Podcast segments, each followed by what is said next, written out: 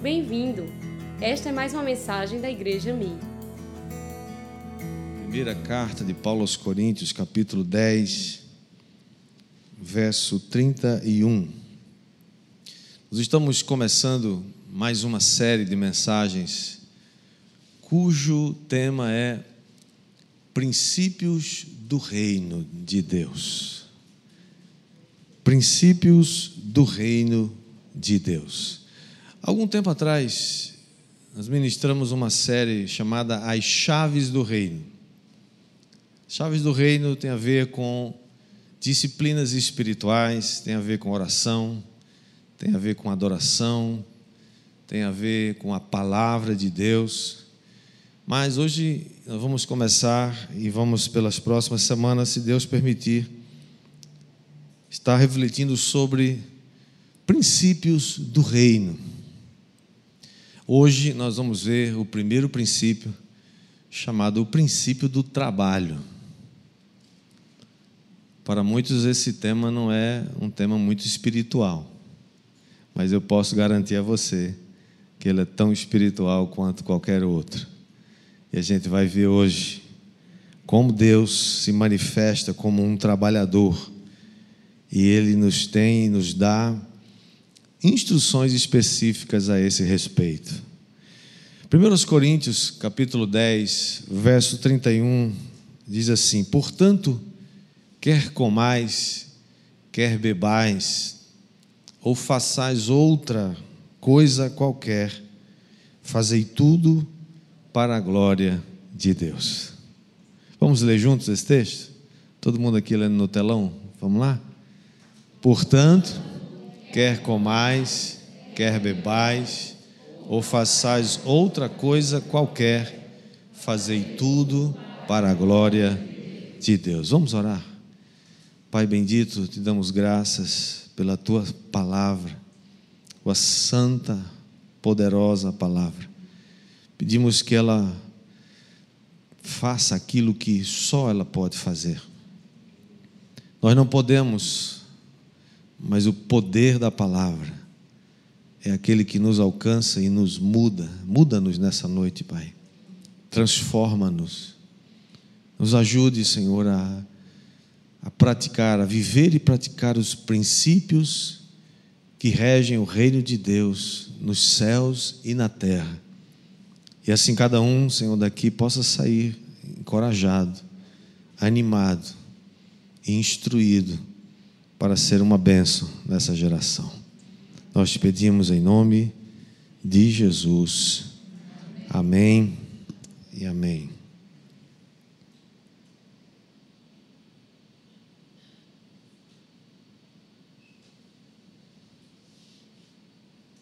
Deixa eu botar o cronômetro aqui para não me empolgar muito.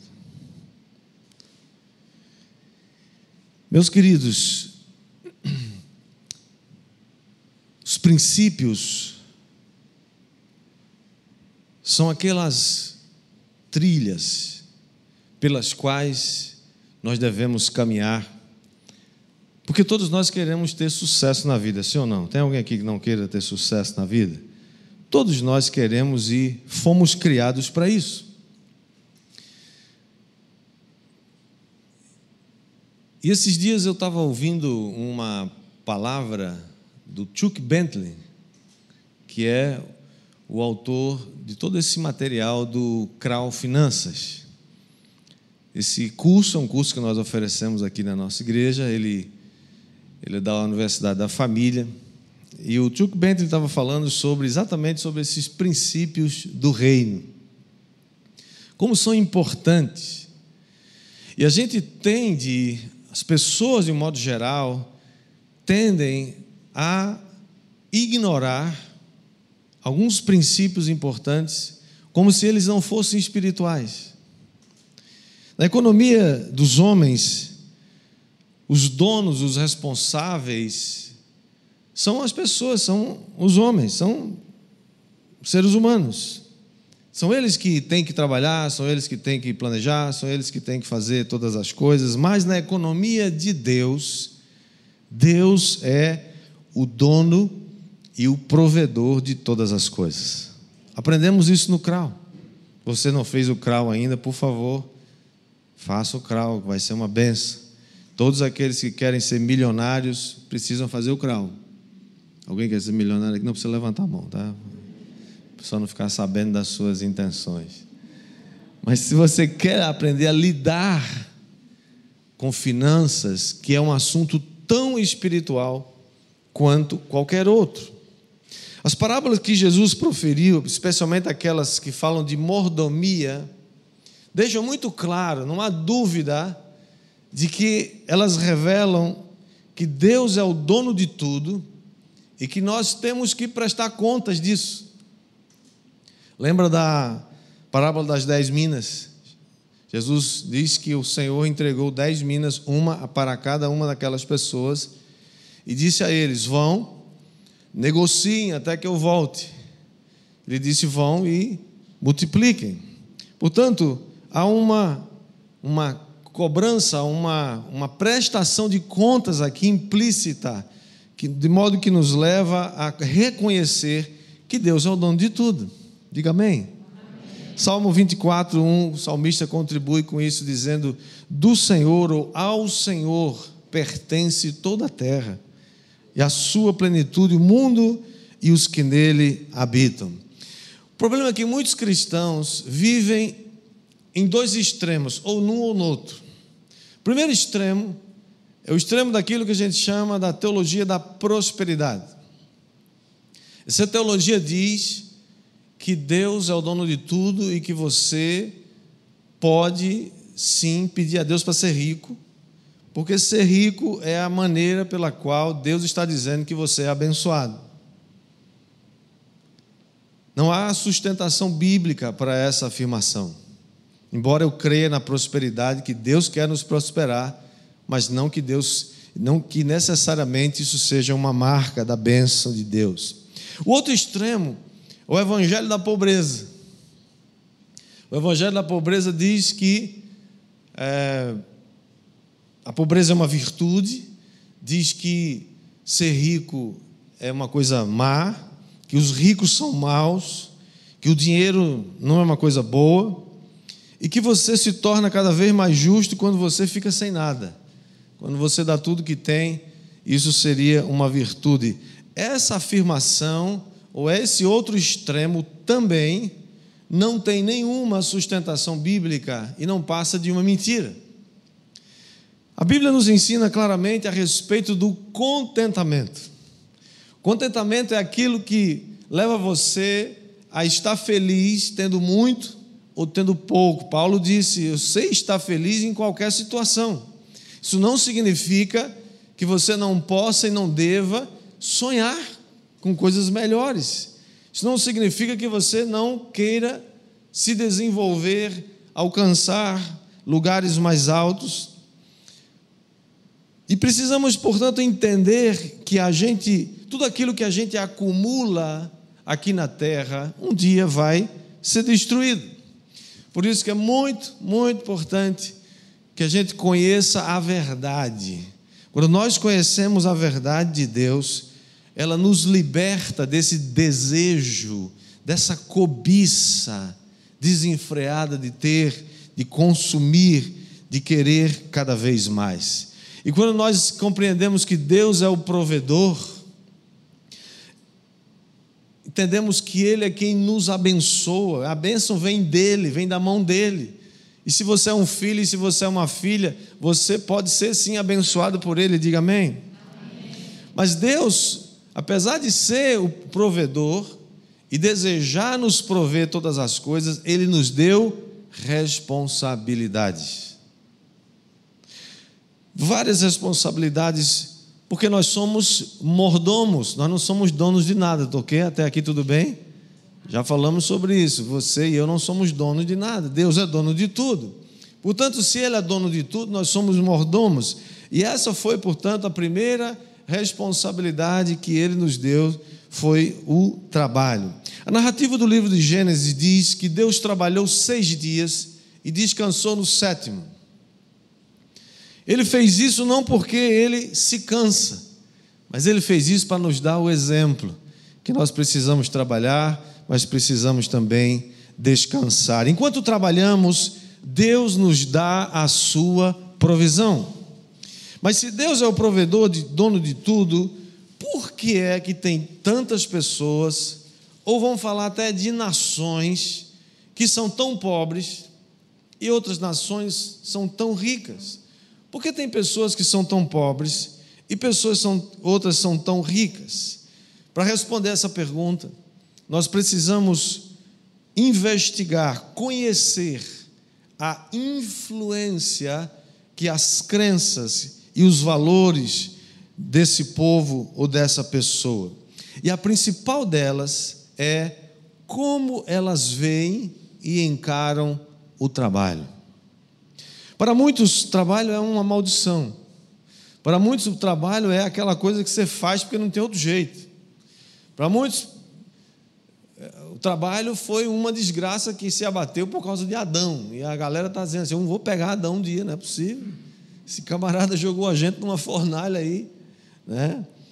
Nós precisamos, irmãos, como filhos de Deus, entender que a Bíblia fala da dignidade do trabalho. A dignidade do trabalho é uma ideia hebraica. No entanto, foram os reformadores que introduziram essa ideia bíblica de que a vocação de um lavrador ou a vocação de um pedreiro ela é tão nobre, ela é tão valorizada como a vocação de um sacerdote, por exemplo. Nós tendemos a valorizar mais ou menos esta ou aquela profissão ou, ou, ou aquela vocação, mas diante de Deus todas elas são iguais. Pode ter remunerações diferentes, pode ter importâncias para o mundo diferente, mas para Deus elas não são diferentes. Por isso, que cada crente, cada filho, cada filha de Deus precisa sim saber que tem uma vocação e que a sua vocação Deus te deu para que você traga glória para Deus. Tudo que somos e fazemos precisa ser feito para glória de Deus. Os reformadores do século XVI aprenderam com a Bíblia que o prédio da igreja não era o único lugar onde a gente podia se encontrar.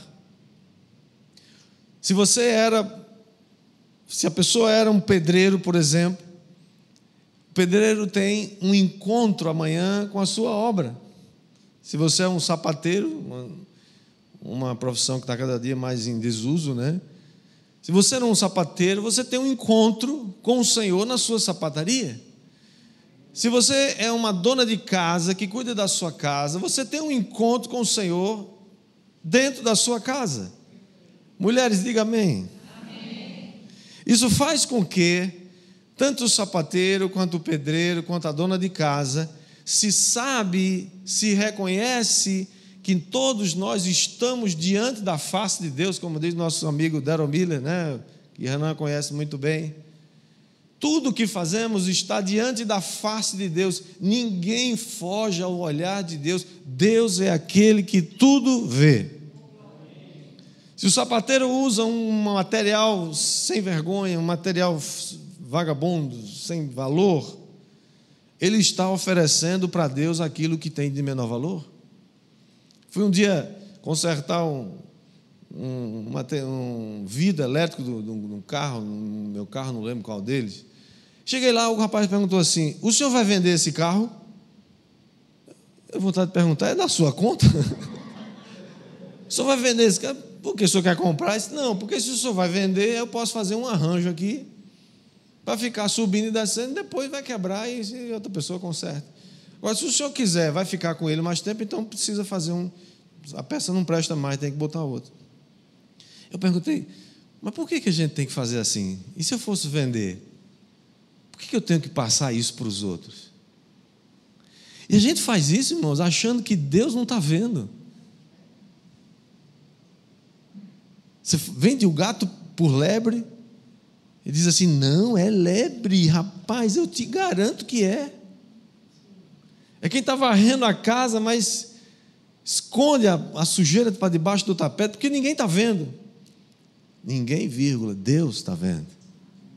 E essas pessoas, irmãos, que fazem isso, são pessoas que jamais vão adquirir confiança. jamais vão se estabelecer. E muita gente está patinando na vida, vez após vez, ano após ano, reclamando e não sai disso. Por quê? Porque não sabe que estão fazendo essas coisas diante de Deus e Deus é justo. Efésios, capítulo 4, versos 28, o apóstolo Paulo nos adverte dizendo: Aquele que furtava, não furte mais, antes trabalhe, fazendo com as próprias mãos o que é bom, para que tenham com que acudir ao necessitado. Nós, irmãos, a maneira como você vê o mundo, você vai agir de acordo com o jeito que você vê. São as lentes, são os óculos, é aquilo que se chama né, da sua cosmovisão, a sua maneira de enxergar o mundo. E há pelo menos três maneiras, né? mais uma vez, nosso amigo doutor Daryl Miller é, resume em três principais maneiras de ver o mundo: a maneira secularizada, o secularismo que alcançou o Ocidente inteiro, infelizmente. a visão secularista diz que há muita gente no mundo e que, portanto, não há comida para todo mundo. E o jeito é matar um bocado desse povo para poder dar comida para eles. Porque o secularista ele pensa que a pessoa, que um ser humano é apenas uma boca. E o alvo do ser humano, segundo essa visão, é comer, beber e se dar bem na vida. Tem uma outra maneira de encarar a vida, que são aquilo que chama da visão animista. Os animistas são aqueles que acreditam em milhões de deuses. E esses deuses, eles são imprevisíveis, eles são. Uh, e quando eles se tornam irados, eles fazem coisas ruins, como catástrofes, provocam inundações, terremotos, etc. Mas para o animista, o alvo do homem é sobreviver a esse interminável ciclo da vida. Já ouviu falar nisso? O maior representante da visão animista é a nova era. Eles vivem falando dessa reencarnação, vez após vez, num ciclo sem fim que não tem esperança nenhuma. Que esperança pode trazer para alguém que sabe que vai ter que reencarnar 200 milhões de vezes e, e nunca vai chegar ao fim disso? Não existe base bíblica para isso. O que, que nós cremos? Cremos naquilo que eles chamam de o teísmo bíblico, que pensa o seguinte: estamos falando aqui de trabalho, estamos falando de pobreza ou de provisão. Para o teísta bíblico, a pobreza ela não é por acaso. Ela tende a ser o resultado da maneira como você pensa. É o resultado da maneira como as pessoas pensam e veem a si mesmas. E por isso começam a agir. Algumas se entregam ao fatalismo, do tipo, ah, eu nasci pobre vou morrer pobre. Ah, eu nasci num país pobre, eu nasci numa cidade pobre, eu nasci numa família pobre. E se esconde atrás desse fatalismo para não tomar iniciativas e fazer coisas tremendas que Deus capacitou a cada um de nós para fazer. Cada um aqui tem uma capacitação dada por Deus, diga amém. Os outros, alguns outros põem a culpa, né, transfere a responsabilidade, dizendo: eu sou assim, eu sou pobre porque outros roubaram alguma coisa de mim e eu, portanto, estou nessa situação. Essa é a transferência de responsabilidade que sempre vai manter você naquele estado. Deus, portanto, irmãos, não criou a pobreza. Deus não criou a miséria. Quem é que cria isso? A Bíblia diz claramente que ser pobre não é pecado, tá? É bom que se diga isso. A Bíblia diz que Deus, aliás, tem um cuidado especial com o pobre. Deus nos adverte que a gente precisa ser generoso para com o pobre. E que ser rico não é necessariamente um sinal do favor de Deus. Contudo, Deus não criou a pobreza, mas foi o homem, é o homem que a cria. Quando? Quando ele decide acreditar em mentiras. Somente a proclamação do Evangelho, irmãos, o Evangelho de Cristo.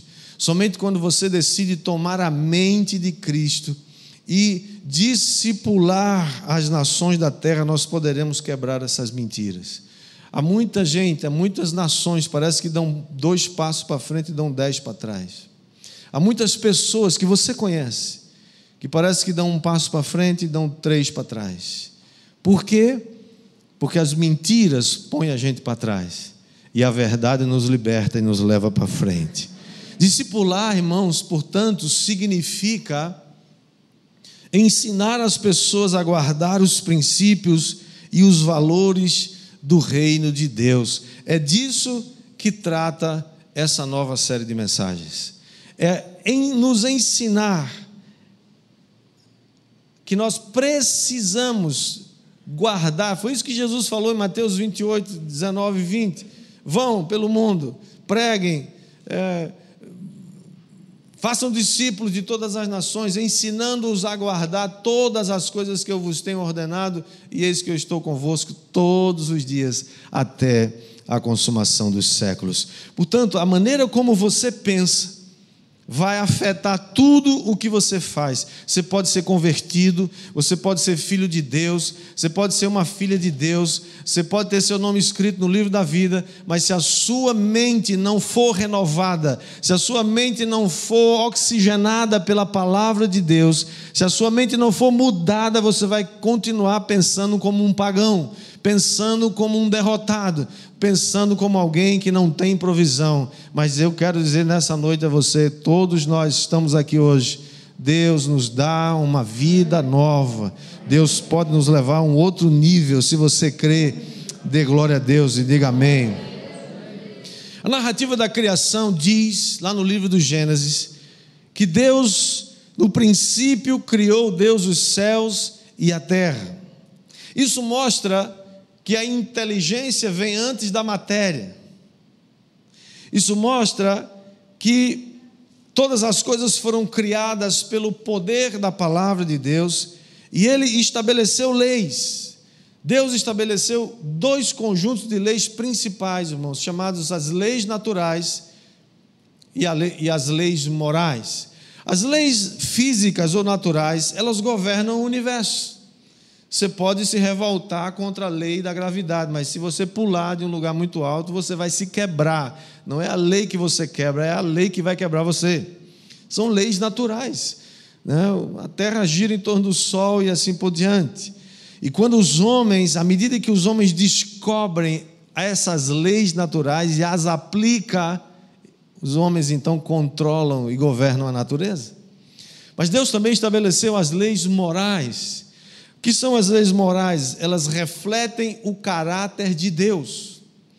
Elas, elas fornecem aquelas digitais do nosso desenvolvimento moral. Portanto, quando nós nos, nos apropriamos, compreendemos como funcionam esses dois conjuntos de leis, leis naturais e leis morais, nós podemos, conhecendo como eles funcionam, nós podemos governar a natureza, como Deus disse lá em Gênesis: vão, multipliquem-se, governem, dominem sobre a terra. Esse é o chamado de todos nós chamado para governar a terra, para dominar a terra, para desenvolver a terra. Diga amém. Isso significa que quando nós aplicamos as verdades da palavra de Deus, desses conjuntos de leis em nossa vida, maior será o progresso de uma pessoa ou de uma sociedade. O contrário também é verdade. Quando as pessoas creem em mentiras, e você pode ver isso claramente na vida de pessoas mal-sucedidas, na vida de famílias mal-sucedidas, na vida de cidades e nações mal-sucedidas, você pode olhar na história, eles acreditaram em alguma mentira em algum momento das suas vidas, ou até continuam crendo. Portanto, quanto mais mentiras estiverem embutidas numa cultura, maiores são as marcas da queda e a probabilidade de se produzir ali pobreza e miséria. Quando nós lemos do jardim do Éden, irmãos, o jardim é um, é um parâmetro poderoso. Quando nós nos reportamos ao jardim do Éden, o que era o jardim? Deus criou o jardim, colocou lá Adão e Eva. Mas no capítulo 2, do versículo 15 de Gênesis, diz que Deus colocou o homem no jardim do Éden para o guardar e o cultivar. O que, que é isso? Trabalho. Você pensava que no jardim era só ficar sentado na rede, né? Com aqueles cachos de uva assim pendurado. Você nem, você só estende a mão assim, né? Você acha que era só isso, né? Ah, não, tinha trabalho. Está aqui. A ideia aqui é que o homem deveria fazer parte dessa, desse desenvolvimento do jardim. Ou seja, Deus deu a Adão trabalho. Antes que Adão recebesse Eva como sua esposa, Adão recebeu trabalho, viu, rapaz? Ei, você que é rapaz aí, quer casar? Antes de ter uma mulher, vai aprender a trabalhar. E vai arrumar trabalho. Dá glória aí a Deus, homem. Vai dar glória aí. e as mulheres também. ok. Portanto, irmãos, o trabalho foi instituído pelo próprio Deus. Não é um fruto do pecado, não é fruto de maldição. O trabalho foi instituído antes do pecado entrar no mundo. Portanto, a própria criação é apresentada nas escrituras sagradas como um trabalho. A terra era sem forma e vazia, mas Deus começou a modelar essa terra dia após dia, por seis dias. Deus podia ter feito tudo assim, podia, mas Ele não fez. Ele usou uma semana. Ele trabalhou segunda, terça, quarta, quinta. No sétimo dia ele descansou. Quando você pensa, como você pensa a respeito do mundo, é assim que ele se torna. Você já viu que quando você começa a mudar, as coisas começam a mudar ao seu redor? Você já viu quando você começa a mudar no seu casamento e, e para de esperar que o outro mude, as coisas começam a mudar também? Você já pensou que as coisas começam a mudar no seu trabalho quando você decide mudar primeiro? Quem, quem, quem concorda comigo aí? Por quê? Porque esse é o poder que a gente tem de mudar o mundo, transformar o mundo ao nosso redor através da nossa influência, do nosso trabalho. Portanto, irmãos, o homem e não a natureza, o homem e não a natureza é o agente de prosperidade nessa terra. Quanto mais o homem aplica as leis de Deus e usa os dons que Deus lhe deu, maior vai ser a fartura, a prosperidade e a alegria naquele lugar. Você já viu, por exemplo, nações que têm imensos recursos naturais e são pobres? É, é curioso que aqui, bem perto da gente, a gente tem um exemplo desse. A Venezuela é um dos países, é, é a maior fonte de petróleo do mundo. Venezuela tem mais petróleo do que a Arábia Saudita, que é o segundo maior produtor de petróleo do mundo. Venezuela tem as maiores jazidas de petróleo do mundo e está numa miséria completa, povo passando fome lá. Por quê? Porque em algum momento eles começaram a acreditar em mentiras. Alguém mentiu para eles e eles acreditaram. Mas o oposto disso também é verdade. Se você aplica as leis de Deus, você prospera, mas se você segue leis e princípios falsos, maior vai ser a destruição da vida. Portanto, é a criatividade, irmãos.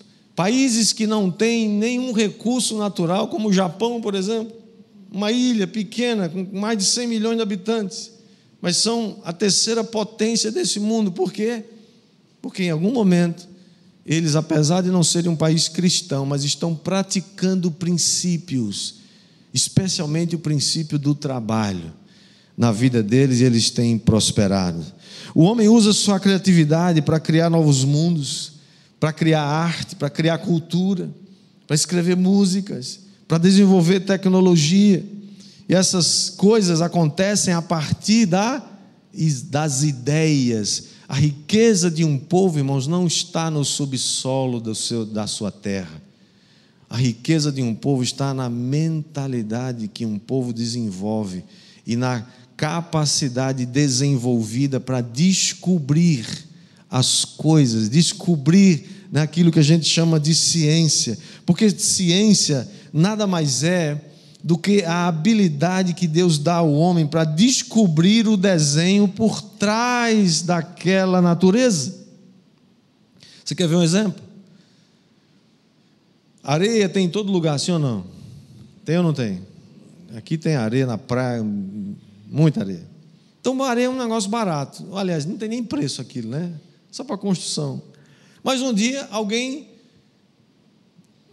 conseguiu transformar a areia num chip de silicone.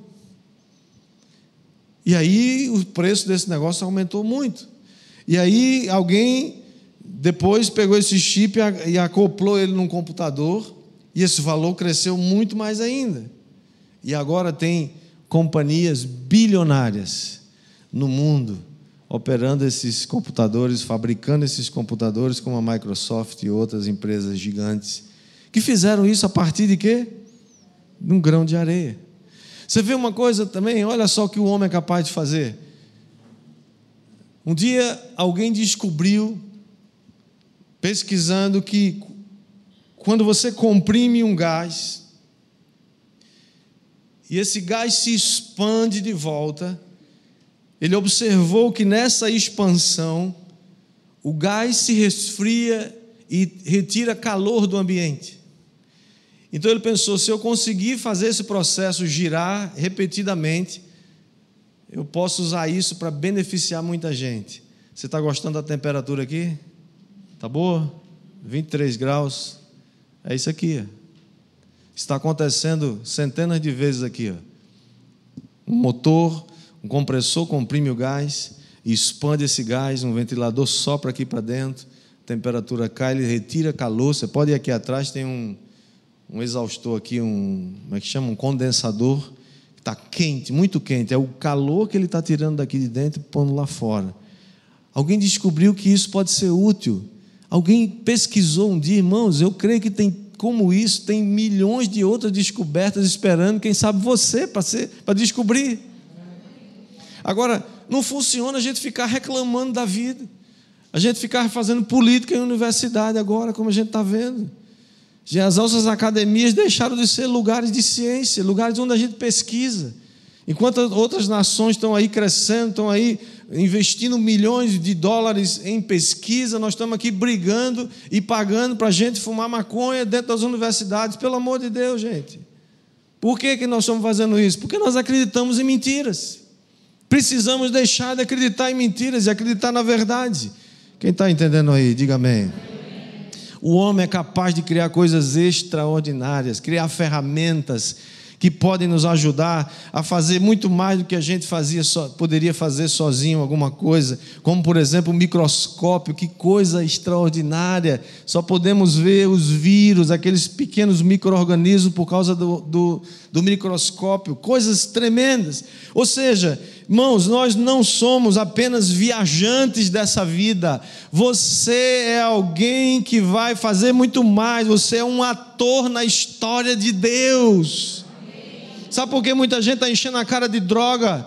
Sabe por que muita gente não tem sentido na vida e está se autodestruindo porque não percebe que foi feita a imagem e semelhança de Deus, que tem uma eternidade dentro do seu coração e que Deus escreveu uma história de sucesso para você e que Deus deseja que você conquiste tudo aquilo que Ele planejou para a sua vida.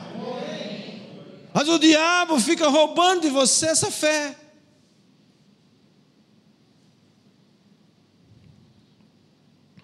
A fé caminha junto com as intenções de Deus. Nós precisamos crer que Deus não somente tem boas intenções com essa terra, que Deus não somente tem boas intenções para a sua vida, mas nós podemos crer, irmãos, que nós podemos influenciar, abençoar, mudar as coisas ao nosso redor. Nós podemos, por exemplo, passar num lugar seco, estéreo, e sonhar com aquele lugar se transformando num jardim nós podemos passar num lugar imundo, sujo, cheio de lixo, e por causa da dignidade do ser humano que Deus colocou intrínseca em todo ser humano, independente se ele é religioso ou não, e a gente descobrir que nós podemos limpar aquela sujeira, nós podemos coletar aquele lixo, nós não precisamos viver no meio do lixo. São influências que você e eu podemos fazer através do trabalho. Quem está entendendo aí? Por outro lado,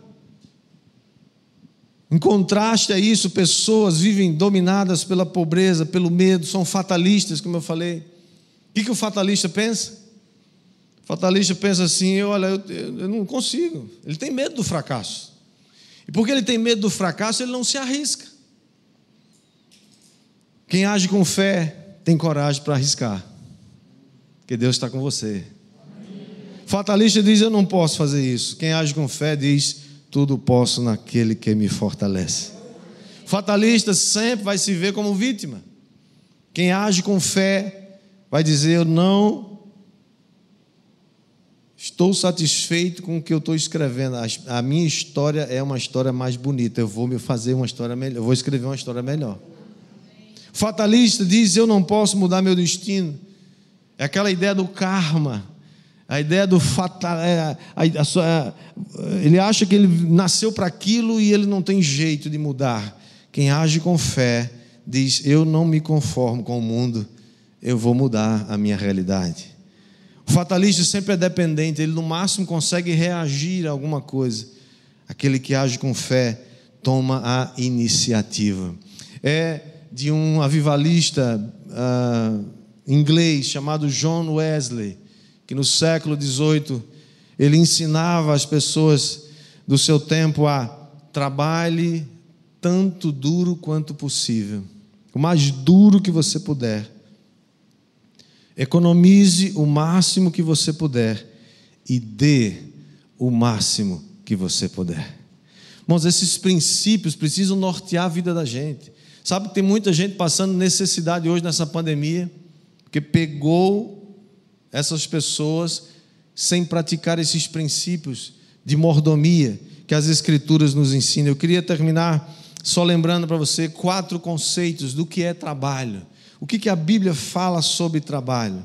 Aprendemos com as Escrituras que, primeiro, que o trabalho é sagrado. O trabalho não é qualquer coisa. Deus é um trabalhador, ele deu exemplo. Você lembra? Ele trabalhou seis dias, descansou no sétimo.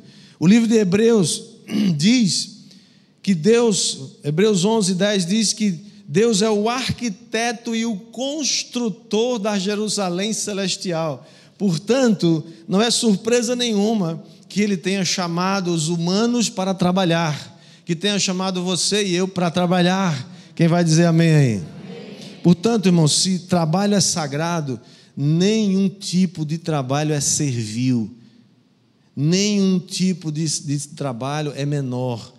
Todo tipo de trabalho que é feito para Deus é feito para a glória dele. Diga amém. É verdade que o trabalho ficou mais difícil depois do pecado, mas o trabalho continua sendo sagrado. O apóstolo Paulo diz em 2 Tessalonicenses, capítulo 3, verso 10, ele diz: Se alguém não quer trabalhar, também não coma. Eita! Isso aqui é fogo, né? Vou traduzir, é difícil entender esse texto aqui. Eu vou traduzir para você numa linguagem é, paraibana. Não quer trabalhar? Morra de fome. é, em outras palavras, é isso.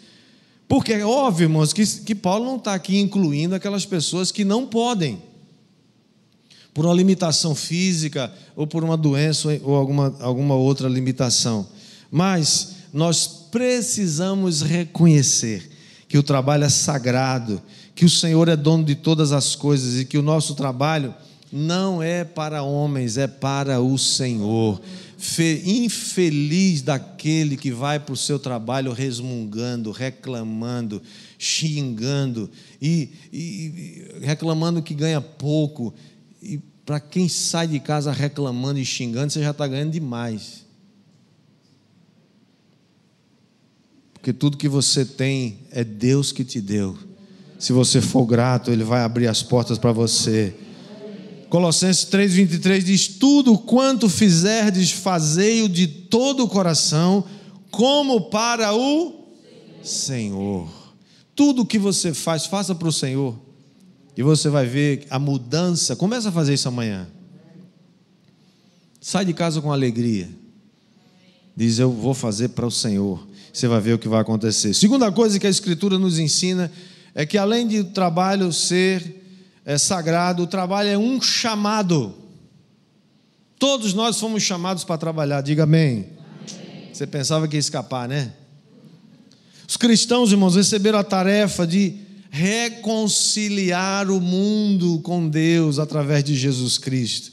A criação que foi afetada e perdida e marcada pela queda, nós somos desafiados a reconciliá-la com o Criador e destruir as obras do inimigo. Foi isso que Jesus disse em 1 João 3,8 3,8 ou 3,18, agora não me lembro. Diz: Para isto se manifestou o Filho de Deus para destruir as obras do diabo. E Jesus nos enviou com a mesma unção que ele foi enviado. Nós estamos sendo mensageiros, dizendo e anunciando ao mundo que o reino de Deus está chegando. Diga amém.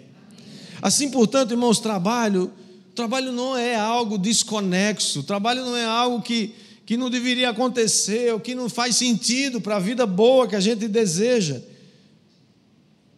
Trabalho, irmãos, não tem a ver apenas com emprego e com sobrevivência. Trabalho é a história que está indo para algum lugar. Nós fomos chamados para ser co-criadores com Deus. Quando você descobre algo e começa a usar isso em benefício da humanidade, quantos milhões de pessoas agora mesmo se beneficiam dessa dessas máquinas de ar-condicionado, de refrigeradores, freezers e tantas outras situações que estão sendo usadas agora, porque alguém um dia descobriu uma coisa que está beneficiando o mundo inteiro. As sociedades seculares, infelizmente, se desviaram para longe desse ideal. Elas até prosperaram. As pessoas criadas à imagem e semelhança de Deus foram reduzidas a simples consumidores ou produtores de produtos ou serviços. O trabalho para eles não é mais uma tarefa sagrada. A maioria das pessoas hoje não seguem mais as suas vocações, segue o que dá dinheiro, segue o que o emprego melhor. Muitos agora trabalham pensando apenas no final de semana. Para onde é que a gente vai curtir? Porque a semana foi difícil. Nada contra curtir o final de semana, mas quando isso se torna único, a única razão e a única alegria da sua semana, você está vivendo uma idolatria. Terceira coisa que aprendemos do trabalho: o trabalho é a adoração. Na economia divina, irmãos, não há distinção entre sagrado e secular. O que existe é aquilo que é consagrado para Deus e aquilo que não é consagrado para Deus. Por exemplo, a tarefa de lavar pratos e fazer comida, se não, for, se não são feitas como um ato de devoção a Deus, muito provavelmente elas se tornaram um enfado e uma das maiores fontes de murmuração dentro de casa, sim ou não? Meu Deus, essa pilha de prato de novo, ela não acaba nunca. Eu dei conta de uma pilha desse tamanho ontem. Eu virei as costas e ela apareceu de novo. Dá vontade de quebrar aqueles pratos.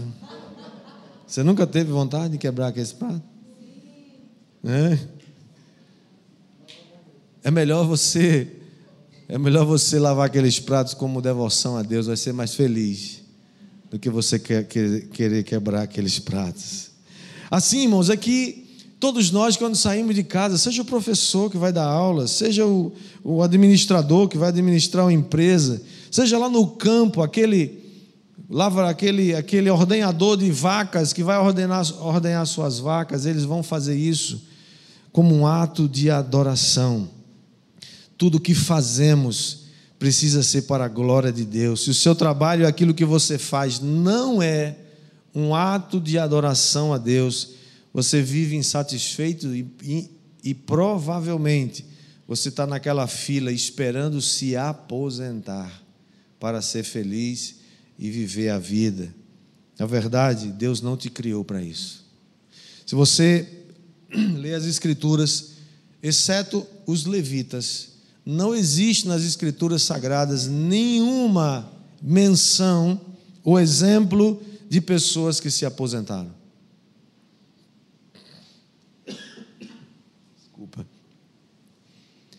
Por que, pastor? Vai trabalhar até morrer?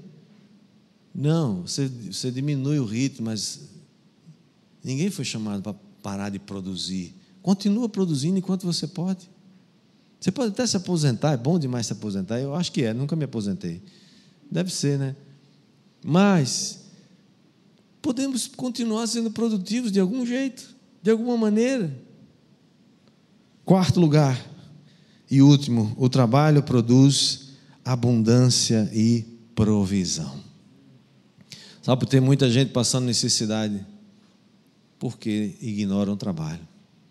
Não sabem o valor do trabalho. E a Bíblia nos manda ir ter com a formiga o preguiçoso. Provérbios 6, 6 diz: Vai ter com a formiga, observe os caminhos dela, seja sábio. Ela não tem chefe, ela não tem oficial, ela não tem comandante, ela não, não tem ninguém que coordene, mas no verão ela prepara a sua comida e no tempo da colheita junta o seu mantimento. Ou seja, ela sabe que vai vir um inverno. A gente não tem invernos rigorosos aqui, mas em lugares que o inverno é rigoroso, cai neve, elas não têm mais como buscar alimento. O que elas fazem? No verão, elas trabalham muito, estocam. Vê as formiguinhas levando aquelas folhinhas né, para dentro da, do, do formigueiro. Lá tem uma panelona desse tamanho, escondida lá embaixo. E ali elas têm comida para todo o inverno. Ninguém vai morrer de fome, porque elas foram diligentes. As formigas são elogiadas pelo trabalho duro e diligente que elas fazem. Somos chamados também, irmãos, para trabalhar duro e diligente. Nós vamos aprender nessa sequência de princípios que um dos princípios é poupar. É o oposto de gastar, que tem mais nesse mundo hoje, é gente gastadeiro, deiro, gastadeiro, existe isso também, gastadeiro, né? consumista. Você vai aprender a poupar, diga amém. Porque a Bíblia está ensinando isso. A mulher virtuosa de Provérbio 31, olha quem é essa mulher. Isso é uma mulher extraordinária, é a minha mulher. Não sei se vocês davam uma salva de palmas para Jesus, porque. Se não estava no script, mas. Mulher virtuosa de Provérbio 31 faz o quê? Ela trabalha com as mãos, ela faz coisas extraordinárias, ela prepara a refeição, ela investe, ela providencia roupas para sua família, ela vende mercadorias, ela trabalha fora de casa, mas ela está sempre focalizando a família, está sempre focalizando o seu lar. O problema é que tem um monte de mulher que quer fazer todas essas coisas e esqueceu o lar. O lar está uma bagunça, uma sujeira só. Todo mundo não tem roupa, não tem comida, não tem nada. Ela está no mundo, paparicana. Que legal, bom demais ser, né? Diretora das empresas, não sei das quantas. Vai cuidar da sua casa também. O homem também cuida da casa, né? É só mulher, não, claro. Né? Já tem umas mulheres olhando para mim assim. Né? Dá um sorriso para o vizinho aí mesmo debaixo dessa máscara, pra... eu sei que ficou um pouco tenso aqui agora essa. Terminando por último, devemos trabalhar para suprir as nossas necessidades, sim, mas também trabalhamos para ter o suficiente para ajudar o necessitado, para poupar e investir no futuro. Todo o conceito, irmãos, do descanso do sábado, do, do dia de descanso que Deus ensinou, ele implica em que você precisa ter mais do que você precisa para cada dia. Você tem que ter uma sobra, você tem que ter uma poupança para poder você desfrutar do dia de descanso ou de umas férias. Na economia de Deus, a diligência e o empenho são virtudes. A gente está aí levando a vida do jeito que ela levar. E aí, eu não sei, estou esperando a pandemia acabar. Quando a pandemia acabar, ele está, esperando vir outra pandemia. Ele está sempre esperando alguma coisa. Deus te chamou para ser proativo. Deus tem coisas tremendas que quer revelar através da sua vida. Por outro lado, irmãos, o descanso, né, ao contrário da diligência que conflita com a indolência e com a preguiça de algumas culturas, por outro lado, o descanso semanal que Deus instituiu também foi instituído por Ele para confrontar o vício de trabalhar encontrado hoje em muitas culturas secularizadas. Gente viciada em trabalho, já viu isso, não já? viciado, trabalha de domingo a domingo, não tem tempo, não tem, né, é o tempo todo. Isso é outro distúrbio. E Deus já sabia disso e colocou na nossa cultura essa, marca. O caminho bíblico, portanto, irmãos, para a abundância está em encorajar a criatividade das pessoas. Quantas pessoas nessa pandemia começaram a criar coisas que nunca tiveram, que sonhavam que criar, poderiam criar antes? Negócios que surgiram, técnicas que você desenvolveu. Portanto, a criatividade, encorajar a criatividade das pessoas é dar a elas o direito também delas usufruírem do fruto do seu trabalho. É aqui que eu quero só fazer uma menção ao direito de propriedade. Tem umas ideologias aí que querem arrancar esse negócio de direito de propriedade. Para eles é só o Estado que pode ser dono de alguma coisa. Isso é mentira e é negócio do capeta. Direito de propriedade aparece aqui e não é uma invenção humana. Direito de propriedade foi instituído pelo próprio Deus assim como a propriedade privada, a liberdade pessoal e a responsabilidade humana andam juntos. O oitavo mandamento, não furtarás, é uma advertência contra o roubo. E ele pretende dar às pessoas o direito de possuir, possuir propriedades, bens, guardar o que eles produzem. Não tenha medo e não tenha vergonha de adquirir e possuir propriedades e riquezas. Tem gente que tem uma se sente inadequado quando pensa, pensa que está roubando alguém. Não, isso é, quem não quer que você seja próspero, próspero é o capeta. Pode desejar ser próspero, porque Deus quer que você seja, diga amém. amém. Por outro lado, também a Bíblia nos ensina de que a prosperidade não pode, não deve ser gasta em meros prazeres pessoais. Não é o quanto você pode gastar, não é quanto você pode esbanjar, afagar o ego ou tentar impressionar as pessoas com sua vaidade. Na economia de Deus, a verdadeira fortuna está em conhecer ao Senhor. Essa é a sua verdadeira fortuna. Conhecer ao Senhor e prosseguir conhecendo. E o sinal externo dessa abundância que tem dentro de você é revelado num estilo de vida simples esse é o maior exemplo, é a maior evidência de alguém que entendeu o valor do trabalho, o valor da prosperidade, mas muito mais, não se deixa dominar por essas coisas. Ele sabe que Deus é a sua fonte, o seu provedor. É revelado num estilo de vida que flui do contentamento. Sei viver abastado, sei viver quando as coisas faltam, disse o apóstolo Paulo. O trabalho, portanto, é sagrado, o trabalho é um chamado, o trabalho é adoração e o trabalho produz abundância e provisão. Alguém já disse que o trabalho é o caminho do cofre de Deus. Enquanto você trabalha, Deus trabalha por você. Enquanto você se esforça, faz sua parte Enquanto você entende que trabalho é adoração, que trabalho é sagrado, que trabalho é um chamado, que o trabalho é através dele que Deus vai te abençoar e trazer abundância e provisão na sua vida. Você vai amar o trabalho. Você vai para o seu trabalho feliz da vida, dizendo: Senhor, obrigado. Obrigado porque eu tenho um trabalho. Não faz aquele negócio. Um dia eu cheguei, eu estava um camarada olhando para o contra-cheque dele. Ele olhou assim e falou: Está vendo, está vendo, está vendo, está vendo? Eu Estou vendo, é um papel que é. Essa merreca aqui. Trabalhou o mês todinho para ganhar esse negócio. Eu falei, mas cara, como é que você chama seu salário de merreca, cara? Ou você só vale isso mesmo que você está recebendo? Ou é porque você é ingrato, cara? A cabeça dele era o patrão dele que estava pagando aquilo. Ele não entendia que aquilo é o resultado de como ele encara o trabalho. Ele encara o trabalho como uma maldição. Ele encarava o trabalho como uma desgraça na vida dele. Então, como é que vai receber mais? Não pode. Deus não é justo. Deus não é injusto. você seja grato pelo que você tem. Seja grato por tudo que Deus tem feito na sua vida. Mas não se esqueça, Deus tem um propósito na sua vida. Ele quer te levar a lugares muito mais altos.